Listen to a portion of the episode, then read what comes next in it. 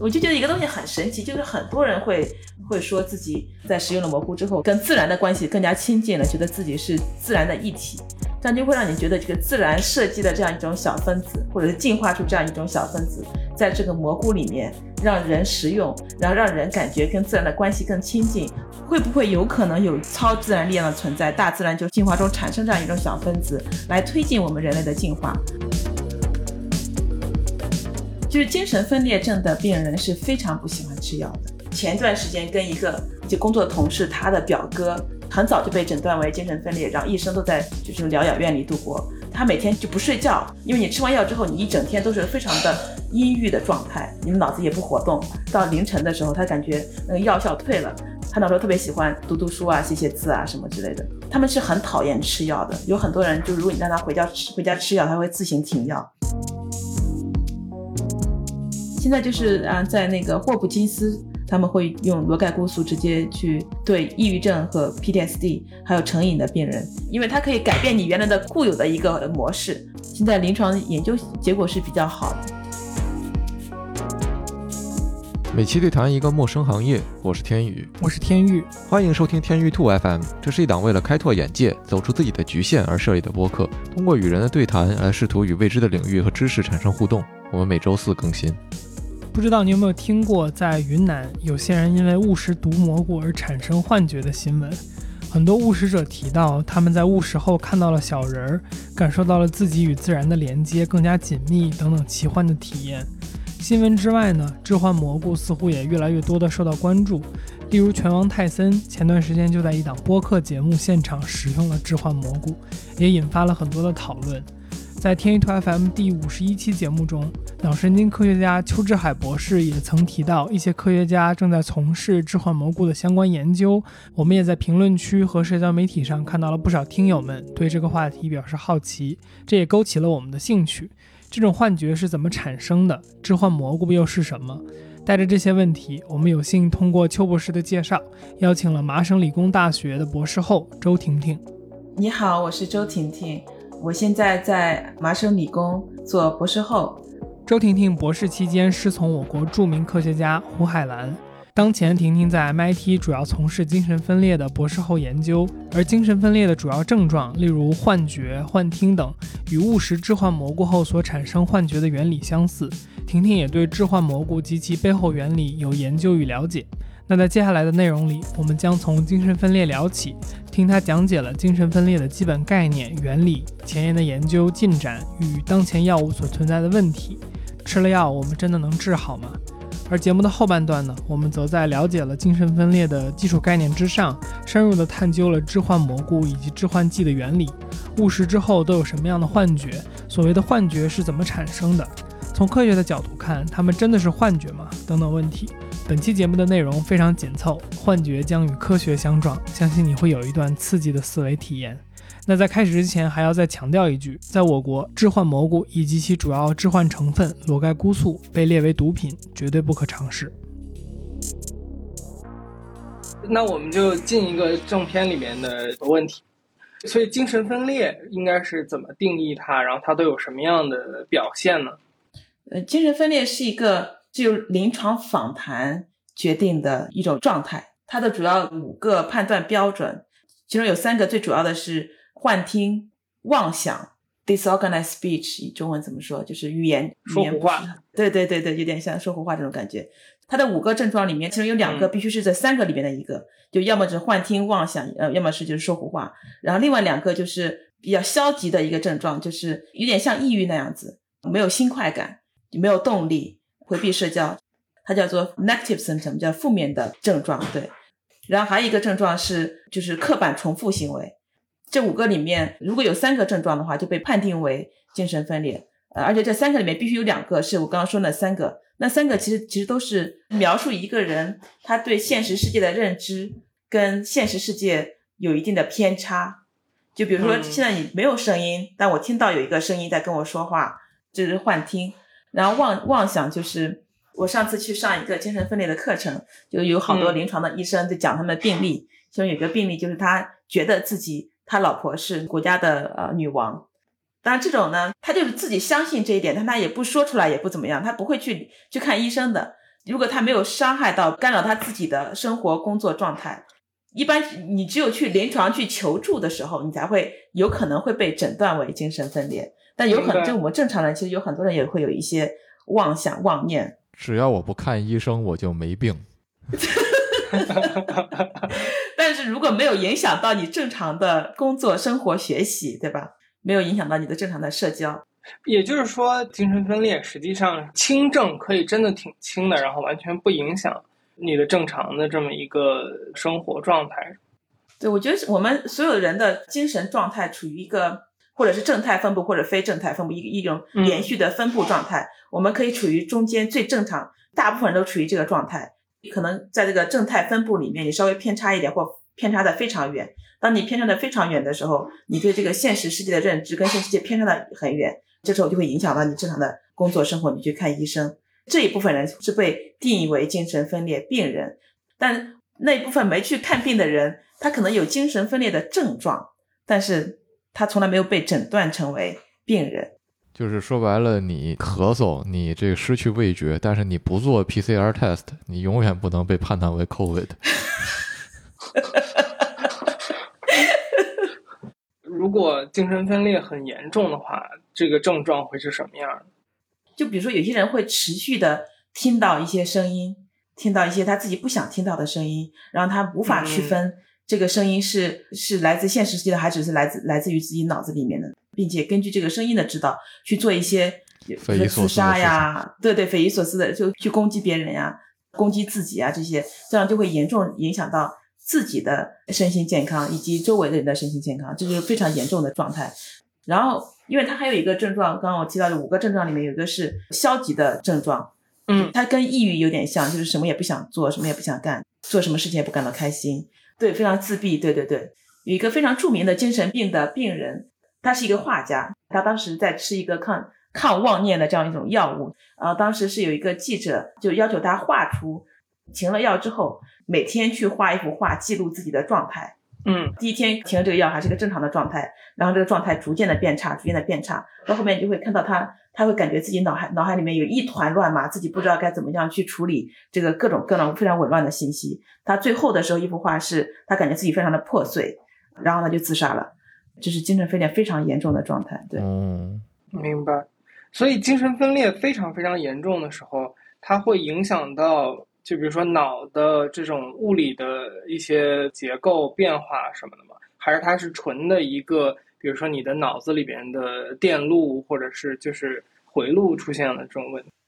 对，这也是近几十年来就是呃这个领域里面一直在研究的问题，就是说它在气质性上，在在结构上啊，精神分裂的病人有跟正常人有没有什么差别？然后在神经递质上跟正常人有没有什么差别？现在发现就是一个非常典型的理论是说，精神分裂病人的脑子里面是多巴胺分泌过多，导致了就是妄念啊，还有听到不该听的东西。但这只是其中的一个理论之一。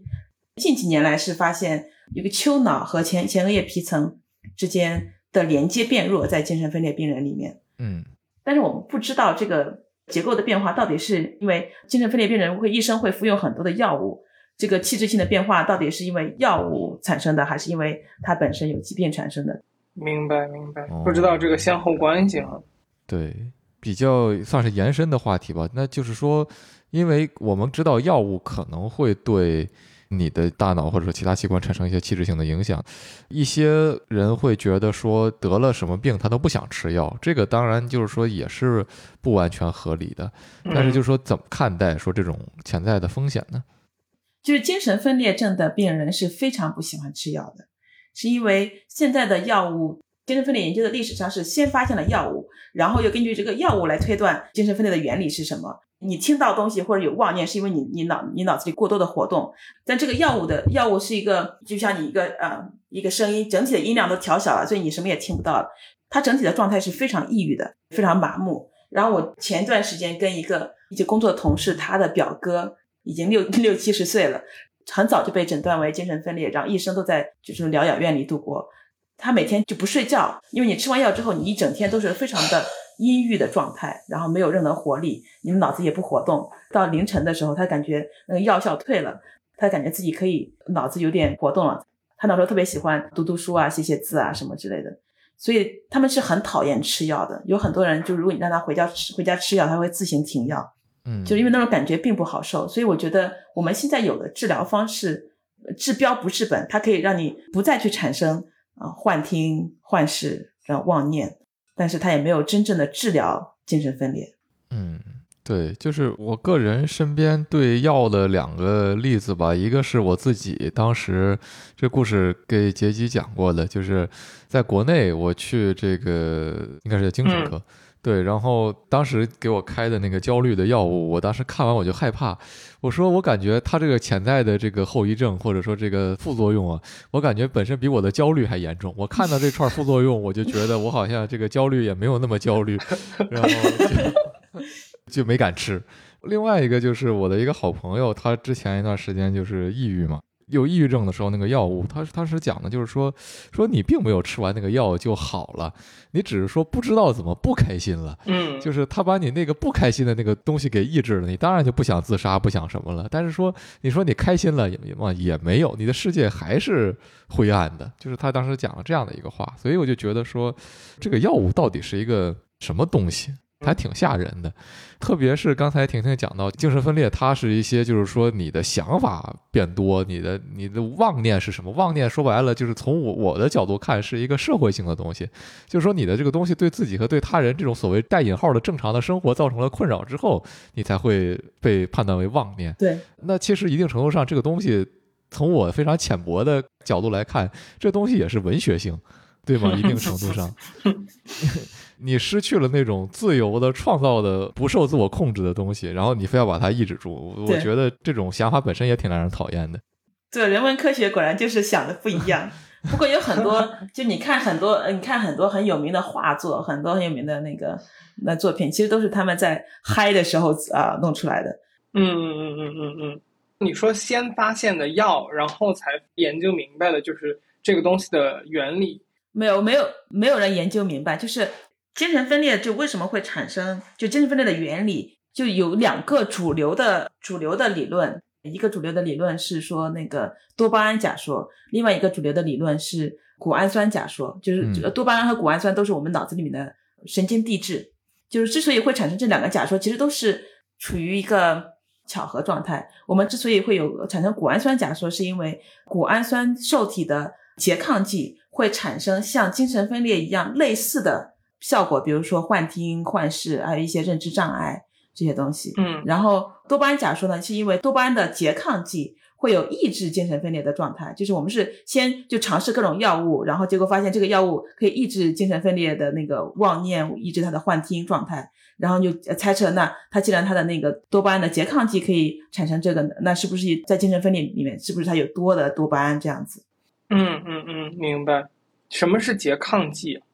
就比如说，呃，我有一个地质，有一个地质，这个地质呃在脑子里面，它要它需要有一个受体才能够起作用，对吧？嗯。然后我的拮抗剂呢，就是这个拮抗剂会跟这个受体结合，这样那个这真正的受体就不会跟它结合。嗯，就是它占住了那个可能会和那个受体位置。对对对对对，等于是一个阻断剂。对对对，阻断剂，对。我明白了。然后你上次提到精神分裂的产生，或者说幻觉的产生。是一个人的这个 belief updating system，它对于现实的处理的这个更新过程出现了问题，是吗？对，呃，不管你是哪一种神经递质出了问题，都有可能会影响你的认知的更新，对一个事物的信仰的更新。嗯嗯嗯，我觉得我应该先聊一下，就在精神分裂领域最新的一个发现，嗯，就是一个这个领域里面最大的发现，就是我看你们那个问题列表里面有一个问题是，呃，精神分裂是否可遗传的？精神分裂是百分之七十是可以遗传的，这个是通过研究那个双胞胎的研究，就比如说双胞胎一个得了精神分裂，另一个得精神分裂可能性会更大。呃，当然它的环境因素也会影响它，但是它大多数是靠遗传决定的。然后既然我们知道它的遗传因素，那我们就可以看看在精神分裂病人的基因组里面跟我们正常的基因组有什么差别，可以做这个序列的比对。就这个研究就是已经有好几十年，但在过去的几十年里面没有真正的进展。就我们发现一些基因在那个精神分裂病人里面有一些突变，但是采样规模比较小，所以我们发现的大多数是一些很多人都有的突变，但这个突变如果你有的话，导致你产生精精神分裂的概率并没有那么的高。但是就今年刚刚刚在那个呃自然上发表了一个，也是我们合作单位做的这样一个研究，它是做了真正的大规模的基因序列测序。嗯，就是因为他们是真正的是大规模的测序，所以可以找出来一些非常稀有的呃突变。比如说有些有些突变在整个人群中一万个人里面才有一个的话，你采样只有九千个，你就可能找不到那个突变。这个研究发现了有十个跟精神分裂高度相关的突变。就比如说，如果这个呃基因上发生了突变，就发生这个突变，那么他患精神分裂的概率会有二十倍到五十倍之高。这个东西出来之后，就会对我们领域里面的方向整个会产生一个大的变化，因为它向你指明了一个方向，你可以去研究这些基因发生这些突变会怎样影响你的神经环路，从而导致你行为发生变化。嗯，我就比较幸运，就是他们是在三四年前就拿到了这个结果。但我三四年前刚开始做那个做我的博士后工作，我们实验室跟他们实验室有合作，当时我们就开始用那个就最新的那个信息编辑技术，把这个突变敲到我们的那个小鼠模型里面。就这个东西跟之前有的谷氨酸假说是非常吻合的，因为我们发现的突变，这十个突变里面有两个突变都是跟谷氨酸相关的受体的突变。所以这整体是把整个精神分裂的研究指向了跟谷氨酸相关的研究的方向。所以刚才你提到这个动物模型，就是这个动物模型，我之前和我朋友聊说我们要聊这么一个话题，然后你的研究里边需要用到动物模型，然后这个是非常少见的。他的第一反应是动物也有精神分裂吗？然后我就说你问了个好问题。然后我说在咱们前采的时候。听出来的感觉好像是，就是你可以制作有精神分裂 症状的动物，对不对？这个其实是受诟病特别多的一件事情，就是你不能说我有一个我的动物有精神分裂，因为在动物上没有精神分裂。我们可以说，我们用动物来研究精神分裂的风险因素。就比如说，我们把产生精神分裂的风险因素导入到这个动物中。就比如说我刚刚跟你说的这个，嗯，我们发现这个基因突变。可以让这个人产生精神分裂风险高达二十几倍。那我在动物上是不是可以把这个突变敲进去？嗯，因为哺乳动物跟其他哺乳动物有一个基因序列是很，比如说从百分之六十到百分之九十的相似度的。嗯，然后我们，那我就可以把这个基因的突变敲进去，敲进去相当于我这个动物就携带了精神分裂的风险因素。所以我现在就是用词，呃，用词特别的小心，我不会说我这是一个精神分裂的动物。我就只能说，我这个动物携带了精神分裂的风险因素。然后现在就是在动物研究领域去研究精神分裂，也是很多人不愿意去涉足这个领域。我当时开始我博士后的时候，也觉得啊，该怎么研究精神分裂？这个幻听、妄念这种东西该到底该怎么研究？其实我觉得我们动物的研究，尤其是研究疾病的时候，都还是要回到临床去，回到在人上面的研究。然后我就就阅读了很多很多跟人相关的文献。在做人的研究的领域里面，就有大概这样几个假说，嗯，其中一个非常主流的假说是妄念的产生以及幻听的产生，是因为就是我们脑子里面正常性的一个贝叶斯推论，也就是我们刚刚说那个 belief updating 信息的更新，这个更新过程发生了问题。就比如说，你相信你的同事在说你的坏话，然后但是你跟这个同事接触之后，发现这个人不是很坏，然后你就要利用这个信息。去更新你之前的认知，你觉得这个同事不坏，然后我们可以正常的做好朋友这样子。但是如果你的信息更新的过程发生了问题的话，你即使接受了这个新的信息，你不拿这个信息去更新你之前的认知，这样就会导致你对这个现实的认知跟现实状况产生了一个偏差。所以就是现在有有一些做计算的人就会去设计一些呃行为学的实验，在人上去做，去研究他们信息更新的这个过程。然后就发现，在人病人上，信息更新的过程要比正常人是要慢很多的。嗯，所以他们就认为这有可能是导致妄念的一种机制，一种这种原理。没有办法去真正研究妄念，但是我们可以去研究这个信息的更新过程。在动物上面也可以去设计一些行为学的实验。就我们没有办法去问他，你相信是这个好还是那个好？就你可以给他两个两个选择，他没有办法告诉你。用语言告诉你，但是他可以用行为告诉你。比如说，他就是老是去选择 A 这个选项，他就会认为 A 比 B 好。你在不停的去改变环境，去看他的选择有没有发生变化，就是你就发现他的他的信仰发生了变化，觉得现在 B 比 A 好。就是我们可以用这些把这些非常复杂的东西简单化，在动物上去研究。呃，也就是说，这个所谓的 believe updating 信息更新的过程，它出现问题，然后产生幻听、幻觉的意思。那我们现在就假设一个场景，比如说我看到一个耳机，它是一个外部的信息，然后呢，它进入了我的这个不知道视觉的系统，然后我的这个眼睛识别了一套。就是这个东西的形状、样子，然后颜色，然后它进到我的脑子里边。这个时候，我的脑子会做一个处理，对吗？我接收到这个信息，我做一个处理，然后我更新说，哦，我眼前现在有一个耳机。也就是说，这个精神分裂它可能出现的问题就是，哦，我接收到了这个信息，然后我脑子在处理它的时候，我把它处理成了一个，比如说手枪，或者我把它处理成了一个炸鸡，是这种感觉吗？然后。然后，然后我就呃上嘴了。我因为我觉得我想把这个东西形象化一点，就是这个是哪一个？比如说，在你接受感知信息的过程中出现了这个偏差。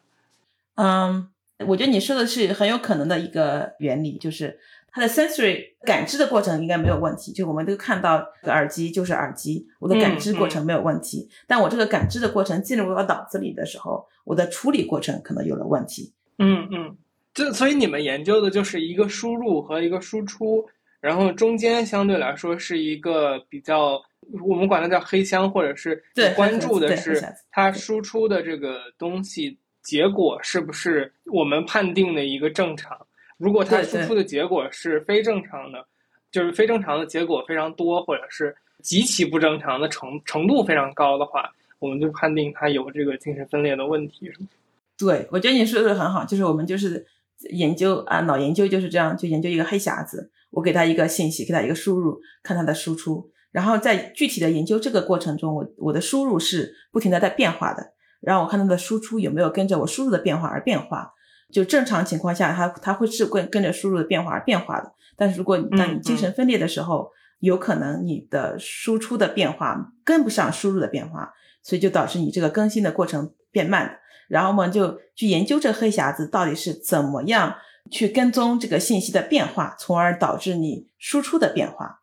嗯嗯嗯，明白。我们之前有了这么一个问题，就是说精神分裂的危害是什么？那现在看起来，精神分裂的危害更多可能是它在这刚才我们说有一个输入一个输出，就是它在输出产生偏差造成的各种。比如说社会性或者物理性的伤害，对对对，嗯，像我刚才说，我把耳机吃了，因为我觉得它是一个炸鸡，这个就造成了我的一个，就是对吧？就是可想而知的各种问题。对对对，呃，就是刚刚聊的那些症状里面，现在很多研究也发现，精神分裂症的病人呈现存在的比较普遍存在的，就除了那五个症状之外，他们普遍存在的是认知障碍，它有可能会跟智商低下有是有那个。有 overlapped，也不是说所有的精神分裂病人都是有智力问题，但是有一部分精神分裂病人可能会有一个智力问题，的认知障碍，这些是会严重影响你的正常的工作的。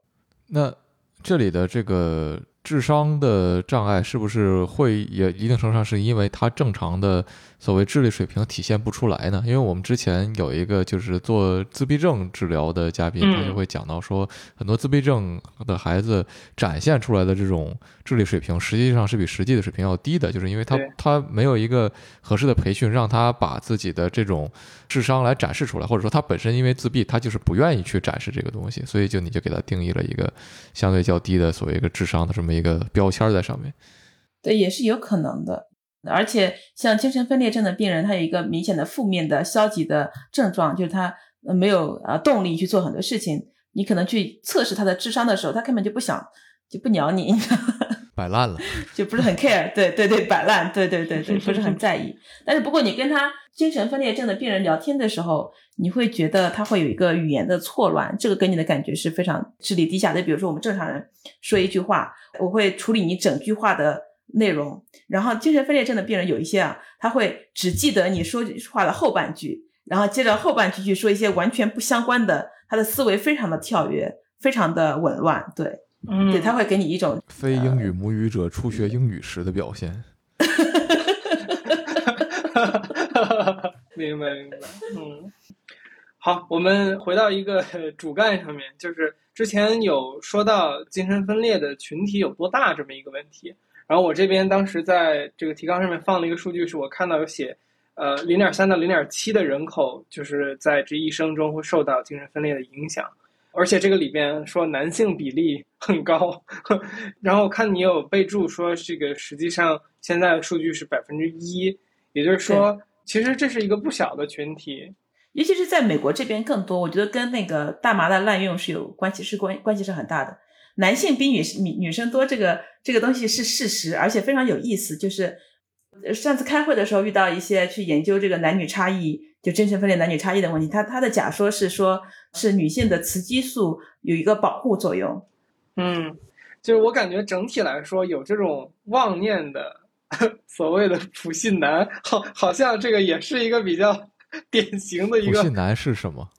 就是普通且自信的一个，就是简化的一个说法啊。你是没有听过吗？我是听说过，但其实一直没太明白是什么。嗯嗯，也没有去 Google。嗯，就是我们刚才说的嘛，就是产生幻觉，对吧？对自己产生幻觉，确实是这个。我懂了，我懂了。一部分男性很容易产生的一个状态。它一方面有可能是因为就是男性确实比女性高，另外一方面，它因为它是一个临床诊断的呃疾病，但临床诊断的时候容易把女性诊断为人格障碍。其实他会觉得像女生有一些比较情绪化，他会觉得这是一个情绪问题，对他不觉得这是一个精神分裂问题。我要对我之前在那个这个好有意思，对我之前在开会的时候，精神分裂相关的课程上，最后一节课是是找一个精神分裂的病人来分享他的经历。她是一个女生，嗯，然后她自己就是在来来回回被诊断为不同的，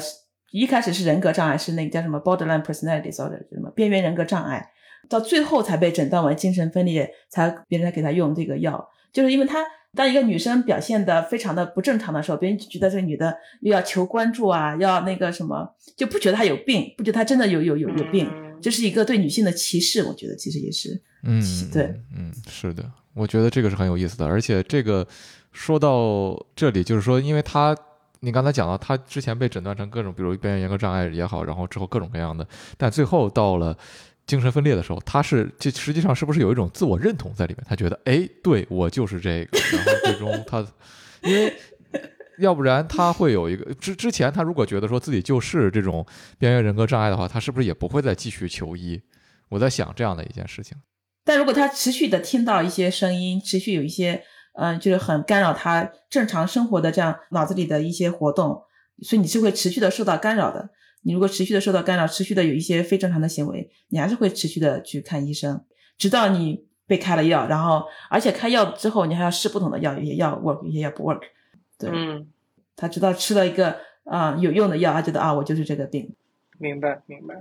好，那我们。就开启下一个话题吧。这个我来做一点铺垫，呃，因为这一个话题确实是有一点风险。其实这个话题是我们最早找到婷婷的这个原因嘛。起因是这样的，就是之前在和邱博士、邱志海博士一起做脑科学的那那期节目里边，我们有聊到有什么有趣的研究吗。当时邱博士就提到了有有在研究置换蘑菇的研究。还有一本书嘛，叫《How to Change Your Mind》，就怎么改变你的思维思想。然后当时其实我跟大白就是一听就过去了，就是觉得哎挺好玩的，就是学术圈的趣谈吧。但是后来呢，一方面是我们发现评论区有挺多人去跟这个蘑菇的事情的，大家对这个事情本身有一种好奇，于是他就在我的脑子里面种下了这么一个种子，就哦有蘑菇这么一种神奇的东西。可能它就有一个放大效应吧。这个之后我再去听英文播客的时候，我就发现，哎，这个蘑菇这个东西还是挺普遍的，就是在现在美国的这个社会，尤其是如果我们管播客也叫流行的这么一个内容媒介的话，就是我最震惊的一个点就是泰森上那个 Logan Paul 的播客的时候，他直接就在节目上吃蘑菇。泰森表示自己有一个专门处理蘑菇，就是帮他准备蘑菇的那么一个，你管他叫员工还是叫专家还是叫什么营养师还是什么的。然后我们也就对这个事情产生了比较强烈的好奇吧。但是在就是聊这个话题之前，因为这个话题确实是有一点点这个风险和边缘，先做一个基本的声明，就是第一呢，婷婷在跟我们预聊的时候，我们也发现，就是婷婷研究精神分裂为主嘛，然后这个整体这种致幻剂的东西，它其实就是在你我们刚刚聊了半天的这个 belief updating 的过程中产生了一些作用，所以其实呃这个相关性还是有的。然后我们就尽量从一个科学的角度去聊一聊这些东西的存在，因为它们确实对于我们人的这个作用是蛮神奇的一个状态。另一方面呢，就是不管是蘑菇也好，还是大麻也好，还是尤其是蘑菇里面的那个成分叫 psilocybin，中文应该是叫裸盖菇素，这个在国内是明确违法的一个东西，它是被定义成毒品的一个东西，所以这个东西是不可以尝试的。行吧，我尽量的这个不过于激动啊，因为我这两天主要的这个精力都花，我看了好多这个方面的视频。我现在你知道吗？我现在 YouTube 的首页都已经开始给我推各种什么 DMT、mushroom，就然后 psychedelic trip，就是我感觉他已经给我的那个账号打上了这个标签了，你知道吗？人民警察已经盯上了你。对对对，这个是违法的，朋友们，这个不可以尝试。呃，因为我们其实最早是听到了很多关于这个蘑菇的传言嘛。所谓我们说传言，就是上述我们讲的这些公众人物的描述。你像泰森对这个事情的描述，就是他说你在某种意义上会感觉自己成为一个和万物连接的神。然后呢，有人说会觉得就是和大自然融为一体等等。那就是可不可以从科学家的角度讲一讲我们所说的这种所谓的致幻蘑菇？是什么？然后它是如何会作用在我们的脑子里边，让我们产生这样的所谓的幻觉？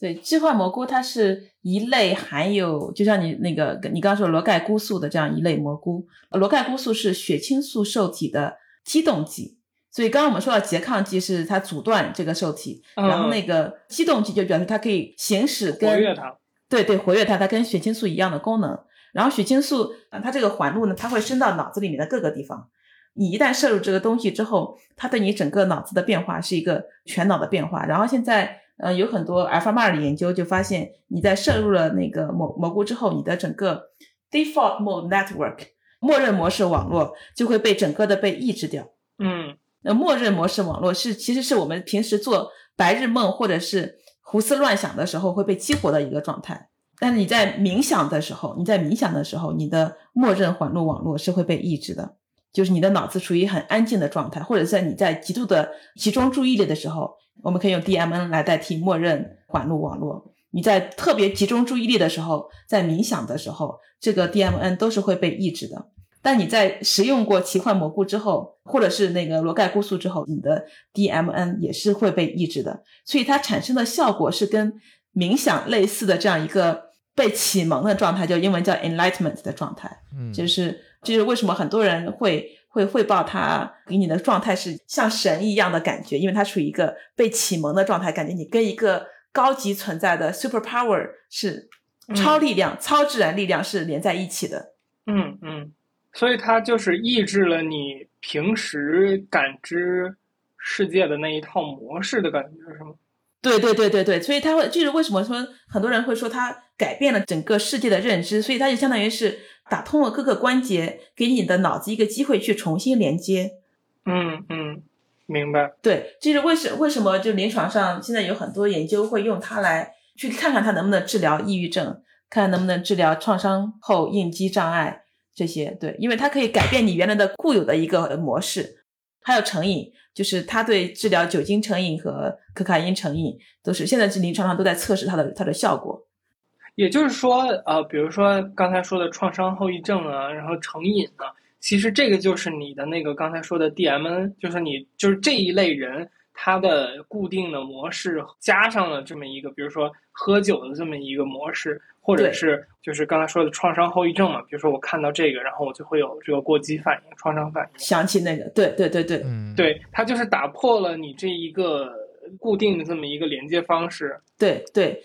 哦，相当于重回了出厂设置。对对对，所以很多人会会回到一个像婴儿一样的状态，就是回到一个幼年幼的状态，因为就是你重新去感知这个世界，打开重设，对，像你说的重新回到出厂设置。嗯嗯，那就是我们刚刚说的这种置换蘑菇有不同种类嘛？因为是这样，就是我在国内这边就中文环境里边去搜这种置换蘑菇的时候，它基本上大部分的这个内容创作者会统称它叫毒蘑菇。然后中文世界里边，大部分会提到比较多的是这个，就是说误食了一些这种毒蘑菇之后，会有一些人汇报这种症状，他会看到小人儿，就是对。然后后来你知道，就是我最早是觉得我听到了两种，就是英文世界里边很多说的是和大自然连接如何如何，然后中文内容里面很多说的是这个看到小人儿。后来呢，我我越看越多，这个虽然这个发言越看越多，有点听起来有点危险，但是就是。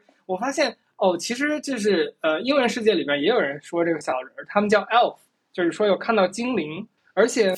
我还看到就是说他们有的，比如说有过相同经历的人，他汇报的那个精灵的长相，他们说有类似的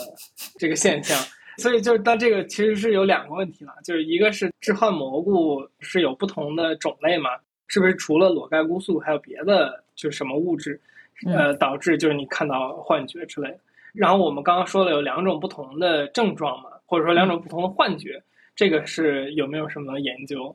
嗯，就是第一个置换蘑菇有没有什么不同的类别？你其实刚刚你说国内呃中文平台上你读到东西都是说是毒蘑菇，那我觉得毒蘑菇肯定是有不同的种类的。就有的蘑菇它产生毒素是为了保护它自己不被吃掉。就一开始的时候，呃，对，包括《How to Change Your Mind》里面那个。呃，那个作者他也会讨论到，他说就是置换蘑菇，呃，之所以会产生这种致幻剂，是不是也是为了毒我们人类，不让我们去吃掉它？嗯，但这个是没有定论的，是因为我们没办法去问蘑菇它为什么会会有这个东西。然后置换蘑菇，呃，这个类别里面，它应该是有不同的类别，但它的作用成分都是螺盖菇素，但是致幻剂不止螺盖菇素，像 LSD 还有 DMT，它们是不是不同的东西？LSD 是合成的。就是合成 LSD 的这个人，也是发现螺盖菇素的这个人，他们呃结构上有一定的相似性，他们都是血清素受体的激动器，嗯嗯，有不同的致幻剂，但是在蘑菇里面天然存在的这种致幻剂都是螺盖菇素。然后你之前提到 DMT，它是南美一些国家一些用来治愈和通灵的致幻剂，它叫 Ayahuasca，对，它也是另外一种致幻剂。就是是他们用来做一些祭祀仪式的时候会用的东西那种，对对对对对对对对，啊，就像像蘑菇也是在很多文化里面是祭祀的时候用的，嗯，超级马里奥。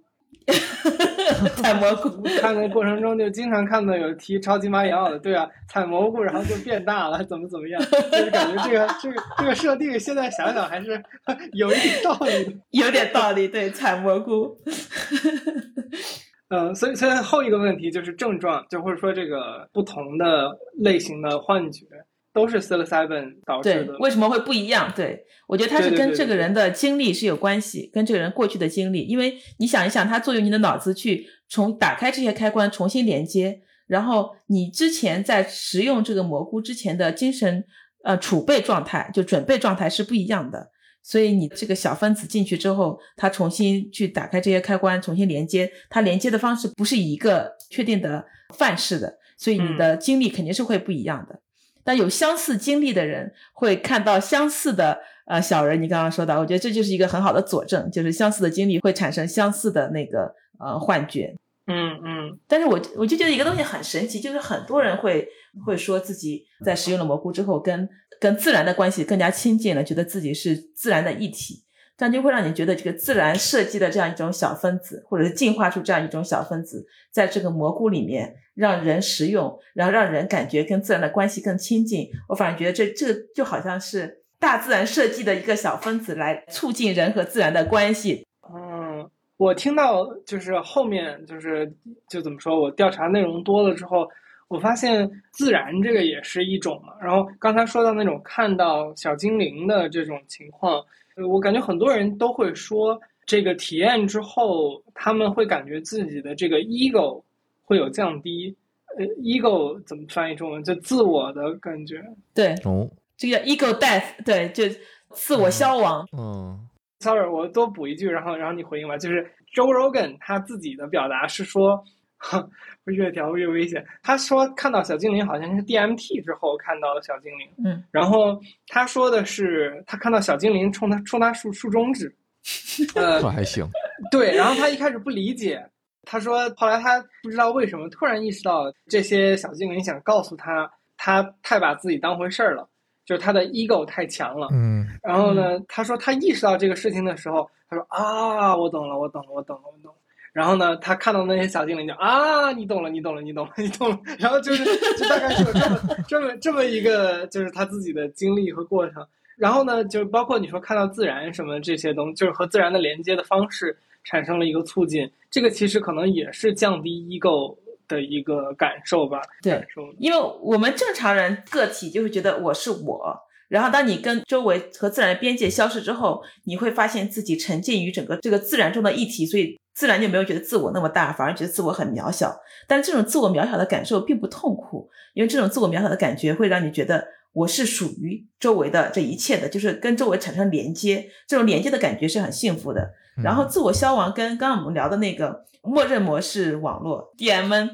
跟 DMN 是有关系的，因为 DMN 在研究中是所有跟自我相关的活动的时候，DMN 是会被激活的。但是你刚刚我们说到那个在食用呃奇幻蘑菇的时候，DMN 是被抑制的，嗯，然后这跟食用 DMN 之后的自我消亡也是有一个相关的关系。明白。当然有有一些人会他会在那个 YouTube 视频上会直播自己吃奇幻蘑菇，有些人会写日记，就写下自己食用奇幻蘑菇之后看到的状态。然后就是我读到一篇日记，就说他在食用奇幻蘑菇之后，就看到尸体，看到动物的死亡，然后尸体的腐烂，去滋养蘑菇的生长。然后这些这些蘑菇的呃，对对对，然后那个植物树木在这些就腐烂的尸体上面成长，然后又看到自己，他看到了碳循环，你知道吗？就是 可能也是呃受过科学教育的人，就感感受到了，对对对对对，感受到碳循环，感受到自己确切的是怎么和自然产生的连接。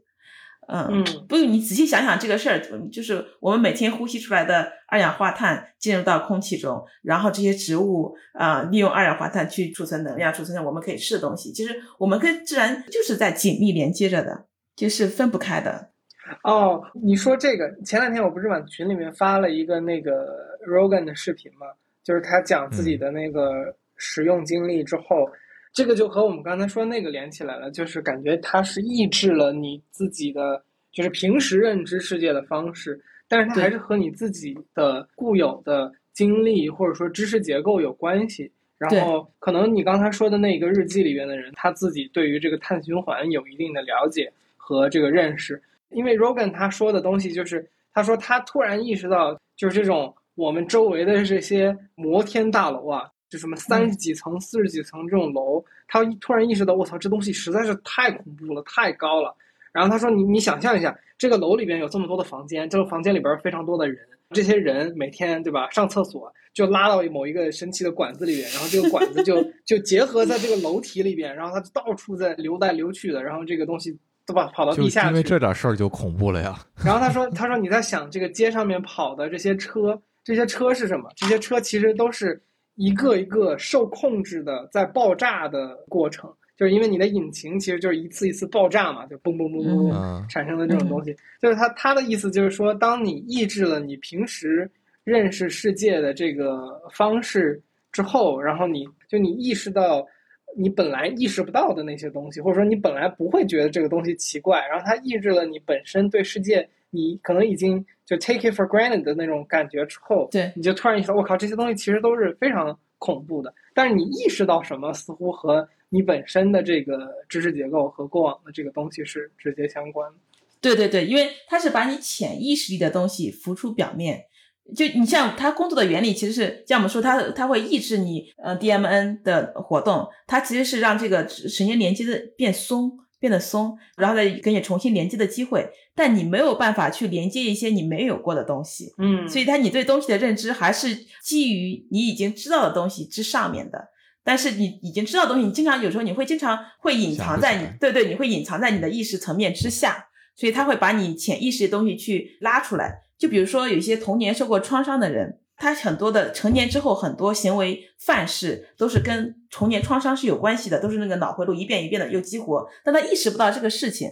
啊、但是在使用奇幻蘑菇之后，或者是罗盖菇素之后，它会让你意识到，哦，原来我这么做是因为小时候因为这个事情，因为这个东西浮出了你意识的表面，从而给你一个机会去更清晰的去认识自己。嗯嗯。这也是它可以用来治疗 PTSD 的一个一个可能的机制。嗯所以它的它的出现对于科学研究是有很大的意义的，我觉得就可以帮助我们去研究意识到底是什么东西。嗯嗯嗯嗯，明白。那我们刚才聊了，感觉就或多或少都有提到，就是它似乎有这种呃医用啊或者药用的价值。就当下有什么东西，有任何药物用到这个罗盖菇素吗？现在还没有，对，现在还一切都处于临床研究的状态。现在就是嗯啊，在那个霍普金斯这个研究比较著名了，就是他们会用罗盖菇素直接去看那个对抑郁症和 PTSD 还有成瘾的病人有没有改善。现在临床研究结果是比较好的，但我不知道有没有搬到了临床。所以裸盖菇素本身成瘾吗？本身成瘾，它不成瘾的，但它会有一些副作用，就是比如说，你像它是一个小分子，它会直接作用于你你脑子里面的神经递质的受体。对，它不成瘾，但是它有副作用，它会让你恶心、呕吐，它会让你看到一些，就像那个我们刚刚说精神分裂类似的症状，看到一些事实不存在的东西，然后嗯比如说肢体运动也会受到影响。有些人会有一些在没有专业人士的指导的情况下，他会有一些非常负面的不好的经历，会非常的恐慌，非常的恐惧。比如说你一些小时候经历过的一些 trauma 就被重新被激活，对创伤经历被重新被激活。哦哦，一个就可能会起到反作用。对对对，而且有些人因为太过恐恐惧而跳楼自杀，这些就必须要有专业的人士的引导。但是这个东西就是他，因为我们对他了解实在太少了。嗯，他他他违法，朋友们，他违法。而且这里补一句，就是就是说这个专业人士，就好像我们刚刚提到这个汽车引擎，对吧？汽车引擎在这个专业的设计和加工下，它这个爆炸是受控制的，然后它能变成车这个去跑，对吧？那可能我们制造的爆炸，那就是一个爆炸，那就是就是要命的。呃，只是从临床的角度，它可能有一些益处吧。那我觉得还是等临床的结果实际上有，比如说药物或者结论的时候，我们作为普通人再去尝试。我觉得我们只是看到这么一个有趣的东西，然后大家从一个科学的角度去聊一聊。对，尤其是现在的它是不受控制的，就像你刚刚说汽车这个概念，对汽车这个事情，一个能量、一个能源、一个好的东西，它要在受控制的情况下是好的。就比如说我们临床用的那个氯胺酮，它可以作为麻醉剂来使用，然后现在它在治疗抑郁症方面也是有有些人研究它的作用，嗯但是它其实成瘾的，而且是摇头丸，是摇头丸的主要成分，对吧？K 粉。嗯，，对，它会有用，但是它要是在受控制的情况下使用，才会对人我们人类的健康以及社会的稳定产生益处。就罗盖菇素应该也是这样子。嗯因为刚才说到蘑菇啊、裸盖菇素啊相关的这种致幻剂产生的对于大脑的作用，然后意识到可能原来你没有体验过的各种幻觉等等的。呃，其实这个是一个挺神奇的体验嘛。然后作为科学家，就是说我有时候会很好奇，你们会如何去理解，或者说如何把这种比较神乎其神、不太好用逻辑去解释的东西，给纳入到你既有的这个知识或者叫认知系统里面。就是用逻辑去解释它呀。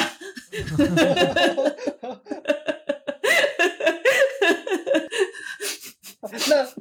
也就是说，比如说你碰到一个 罗盖菇素这种东西，你会从科学的角度去理解它是怎么对大脑产生的作用。对对对，因为啊你因为我们正常人，就如果你不去研究神经科学的话，你见到一个人啊，觉得很神奇，这个人觉得有有超自然力量的存在或什么之类的，别人都会觉得这个太玄幻了。但是作为一个研究科学的人，你总会去想用我们已经知道的知识去解释它为什么会产生这些幻觉，就是我们会把很复杂的东西一步一步的解剖开来。就像我们之前研究神经呃神经分裂的时候，会把那个妄念。把它最终一步一步的剖成是整个 Bayesian inference 啊、贝叶斯推论的过程发生了问题、，belief updating 的问题，对，所以就那个嗯幻觉这个这个很玄幻的东西，我们其实也可以，它就是一个一阵脑活动，然后这个脑活动是怎么产生的，这个小分子是怎么样导致的这个脑活动的产生，就是都是可以有一个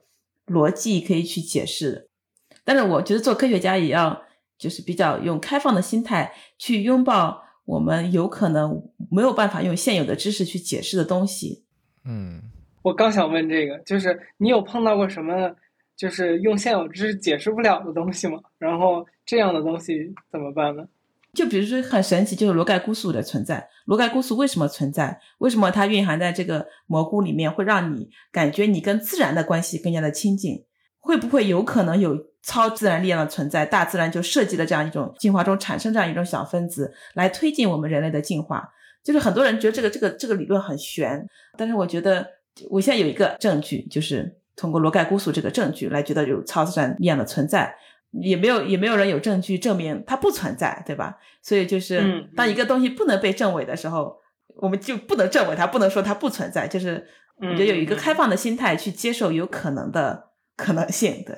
对对对，我感觉你说的这个话让我想起两个事儿，一个是就是说这个它还不可证伪，因为我我我对科学的一个定义的认识就是科学是有叫什么可证伪性的，对吧？对，也就是说。它没有不可证伪的特质，也就是说，它尚未可以被纳入到科学的范畴里边。但是你又没有办法，就是你既然没有办法证伪，但那你也就不能完全说它不存在。对，那那现在没有办法证伪，不代表十年之后、二十年之后没办法证伪。所以科学的发展也是不断的在进步的，所以有会有更多的东西会被纳入到我们的科学体系中。我另一个想到的就是我们之前在聊。有过一次，一个高能物理研究人员和一个宇宙学家，就是这两位一起做的一个对谈的这么一期节目。然后当时我们就聊到，就说科学他们呃讨论是一个描述性的学科还是一个解释性的学科，就有点像刚才你说的东西，就是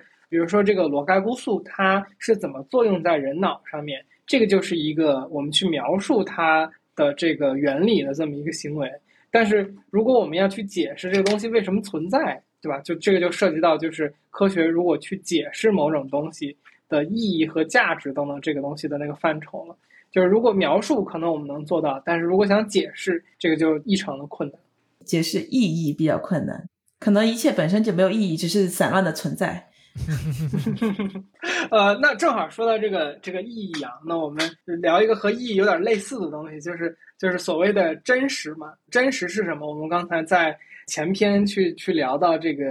精神分裂相关的这个问题的时候，也有提到过。我看到有一个说法，就是说致幻剂这种类型的东西，它打开了我们的某种感官。我们看到的，比如说刚才说到这种什么小精灵啊之类的东西，就是这些幻觉。啊，有些人说，就是会不会这个东西本身它是真实的，只是我们原本可能由于这个。我们进化的过程中，刚才说的就是说，你潜意识，潜意识其实就是怎么说，你进化过程中优化的一套行为方式嘛，就是它不占据你的认知的那个带宽，然后它在背景里面就自动帮你去决定一些东西，去帮你去筛选一些信息，某一些东西你变成一个需要处理的东西，某一些东西就变成了一些默认的东西，而这个致幻剂它打乱了你固有的这一个行为模式，那也就是说，它其实扰乱了你的这个筛选的过程嘛。那是不是说，其实这些幻觉可能是真实的？就是只是我们在进化的过程中，进化出了一套，就是把我们平时注意不到的这些东西筛选掉的这么一个过程。呃，我这话说的有点乱，但是就是我理解，我理解你说的是什么意思？我觉得是有可能的，而且而且我之前没有想过这个问题啊，我觉得非常有道理。就是是有可能的，就是这个世界可能存在非常多我们看不见的东西，然后置换剂让你看到一些我们正常情况下看不到的东西，但是看到这个东西对我们的生存没有什么用。对对对对对对对对，就好像比如说不同的颜色，我们看到不同颜色其实是不同波长的光，但是还有一些这些颜色之外的波长的光我们看不到。然后他们就不存在吗？他们也存在，他们是真实存在的。当我们有监测手段比较高明的时候，我们是我们是可以看到他们的。那致幻剂是不是一种更加高明的监测手段，让我们看到一些我们正常情况下看不到的东西？是有可能，但是它如果对我们的进化生存没有意义，那么看到它的意义又是什么呢？嗯嗯嗯嗯嗯，是的，可能是只是对我们前一个阶段的进化没有意义吧。对对对对对对。但有可能对下一次阶段进化有意义。对，对对对，因为我们现在就是大家呃进入现代社会之后，很多的一个讨论就是我们很多的努力其实都是在去和你已有的这种进化优化出来的一个固有的，比如说身体模式等等的去做抗争嘛。就比如说我们现在这个过度肥胖出现的问题。就是因为可能原来这个 我就知道是这个话题，对，没有办法解 健身的话题，健身的话题，对对对，就是原来健身是不需要的嘛，不需要你专门去健身，你每天打猎可能就已经有足够的活动量，然后你现在吃足够的东西，其实是身体帮你在储存脂肪嘛，以防下一次你吃不上东西的时候用。但是我们现在已经基本上没有吃不上东西的这种情况会发生了，就是我觉得。有可能它是对我们之前那个阶段的生存没有价值，但是并不一定意味着有些东西对我们之后的生存阶段或者说进化过程没有价值。我我觉得一定程度上还是就是我们的这个所谓讲人类文明的发展速度快过了。当然，这个话也不一定准确了。就是我你刚才说的储存脂肪的这个例子，本质上它确实是进化出来的一套这种系统嘛。只不过就是说，我们这种人类社会形态改变的速度远远快过了说这个身体进化的这种速度吧。再加上现在的我们的文明讲究的就是说，就像刚才之前大家讨论的是，让更多的人能够更好的、更有尊严的，至少说活下去嘛。那本质上，它其实在这个方面上不起到一个对基因的筛选作用，对吗？就是说，可能那些怎么吃都不胖的，或者说就是吃完了就都转化成肌肉的，这个它的生存能力未必就比那些吃完了长胖的人，他的这种生存能力要高。我是指的，就是说，在这个，比如讲你讲这个进化的生育的这个择偶的上面，你其实也说不好哪一种能更更好的繁育后代。嗯嗯，我说的意思就是，其实。跟刚才两位说的是一样的嘛，就是说，可能未知的东西，它还需要更多的时间来去让我们有机会去了解它吧。我觉得，嗯，同意，同意。我我觉得可能我们刚才下这个，就是说它对以后可能会有用，这只是一个假说。就是如果，这肯定我们现在不敢下这种价值判断，只是刚才我们假设这个东西是我们刚刚描述的那个场景，它们存在，但是我们没有意识到。呃，是对我们之前没有用的，对之后有没有用不知道，只是我们假设，就是说它不一定没有用。OK，呃，那我们进下一个我觉得很有趣的和商业有一点关系的话题，就是因为我们刚才聊到这个裸盖菇素可能有的一些临床的价值，比如说这个像说治疗这个 PTSD 啊，然后或者是治疗一些这个什么成瘾性的一些问题等等的。但是我觉得就是说人呢。总会担心，就是这类我们普通人搞不太清楚的东西，然后它又有一些，虽然说裸盖菇素这种致幻剂，目前我们觉得它没有成瘾性，但是我觉得成瘾这件事情可能本身不是很好定义吧，有点类似于说我们最早这个烟草的在社会中的位置，就是在资本的这个助推下，一度被包装成了一个比较无害的东西嘛，甚至当时有各种科学研究。在资本的这个推动下去做出来，就是烟草可能的潜在的一些好处啊，或者说它没有危害的这种结论会被下达，但最终我们发现，就是实际上不是这样的嘛。你看，我们像上期聊公共卫生的话题。嘉宾也是明确说，就是这个尼古丁烟在任何的这个研究下都是一个负面的东西。他 没没有，他说的意思就是说，如果你出现了中性的结果，那可能也是样本量不够大。对对对对对对对，也就是说，我们可能一定程度上能得出一个假设，就是说，呃，资本一定程度上可以影响科学团体结论和实验嘛。那如果我们这个带到裸盖菇素这边去看，就至少在美国这边，我看到有说。呃，很多的创业公司现在也在去瞄准裸盖菇素这种新的分子吧。然后呢，有一些州，我们刚才提到，逐渐把它做一些合法化。然后刚刚说荷兰会有这种店面可以直接销售，那这个会不会也是就是说资本看到了它潜在的价值和利益，然后从而做的一个推动？我们今天所接收到的这些，它是有益的呀，它是。可能会潜在的有一些这个临床的药用效果等等，这些只是资本在做某种宣传和这个铺垫呢，让它变成一个类似于烟草的这么一种存在。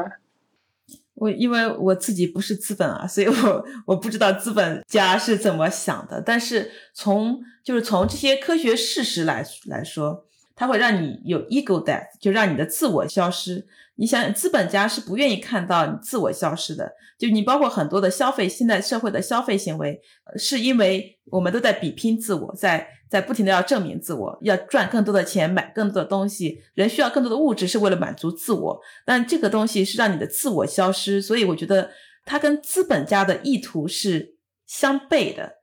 我反而觉得它有可能会受到资本的阻碍。对，就是到后来的时候，嗯嗯嗯。但是我感觉这个可能有一点点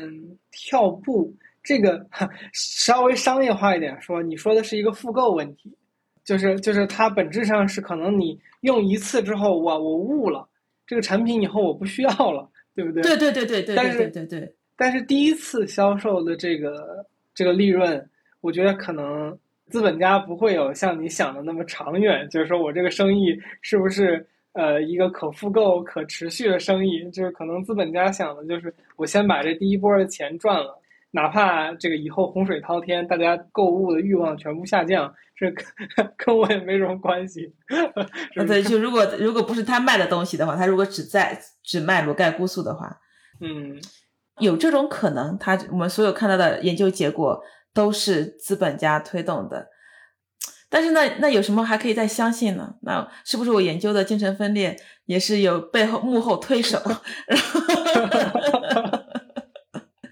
不过我自己倒是挺想自己，比如说我自己将来有如果有实验室的话，我倒是去想和挺想研究这个东西。就是有些东西你真的是要自己测试过之后才知道到底这个东西是怎么样的，对吧？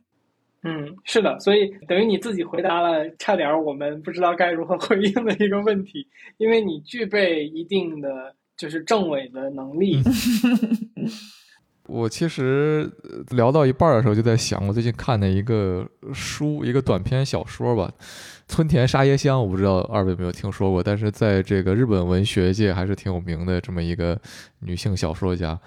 他的一个短篇小说叫《生命式》，是我最近看的。就是简单讲，就是生命式是一种在这个小说的世界里是一个新型的葬礼。他的葬礼就是把这个人啊肉切下来之后，大家做成了各种菜肴，然后在这个葬礼上大家分而食之，就把这个死者吃了，满怀敬意的。然后同时呢，就是。参加的呢，一般都是这个相对这个年轻的、有生育能力的这个男女，要盛装出席，把日本的这个怎么讲，这相亲的文化也融在了一起。就是说，它就是一个相亲加葬礼的这么一个形式。那么，吃了这个死者的肉的。年轻男女嘛，就在这个交际的这个场所，这个最好的结局就是两个人一块儿出去来一发，所所谓的这个去为这个新生命的诞生做出贡献，就是生命从旧的生命的逝去转到新生命的诞生，所以叫做生命式。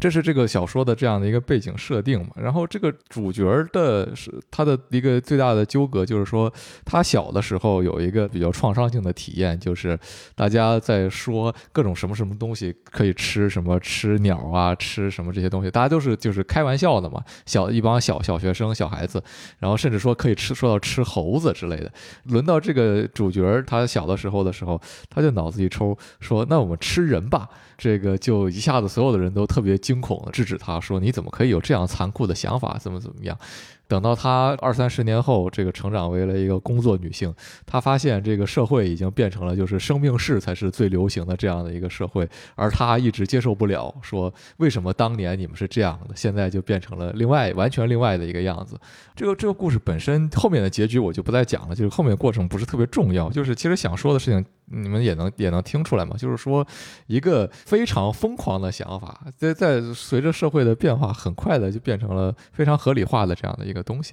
最后说回来，就是说正常到底是什么？我们追求的所谓真实、正常这些东西，不都是社会性的这些这些因素？我们我们身处在其中，很难控制他们，只能是说，有一天你你你可能你之前活得好好的，突然你就被不正常了，对吗？你没有觉得自己有什么变化，但是社会变了，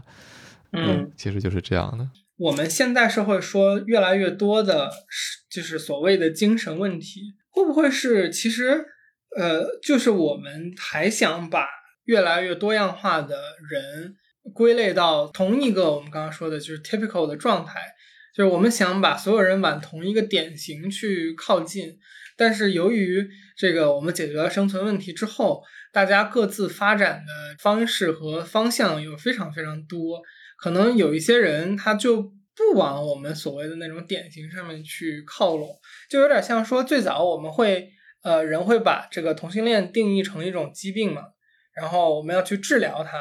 但是现在社会的方式就是哦，我们不认为它是一种疾病，它只是人类的这个多样性的一种展现形式嘛。那我们就去接受它，让这一个群体就是过自己想要的生活就好了。所以有时候我们现在越来越多的产生所谓的精神疾病啊等等，就包括我这里边不是也有提到，就是说呃，我们其实普通人和这个日常社会语境中，我们也更多的再把一些。所谓精神问题用在日常那种语汇中嘛，说我有强迫症，我有社恐，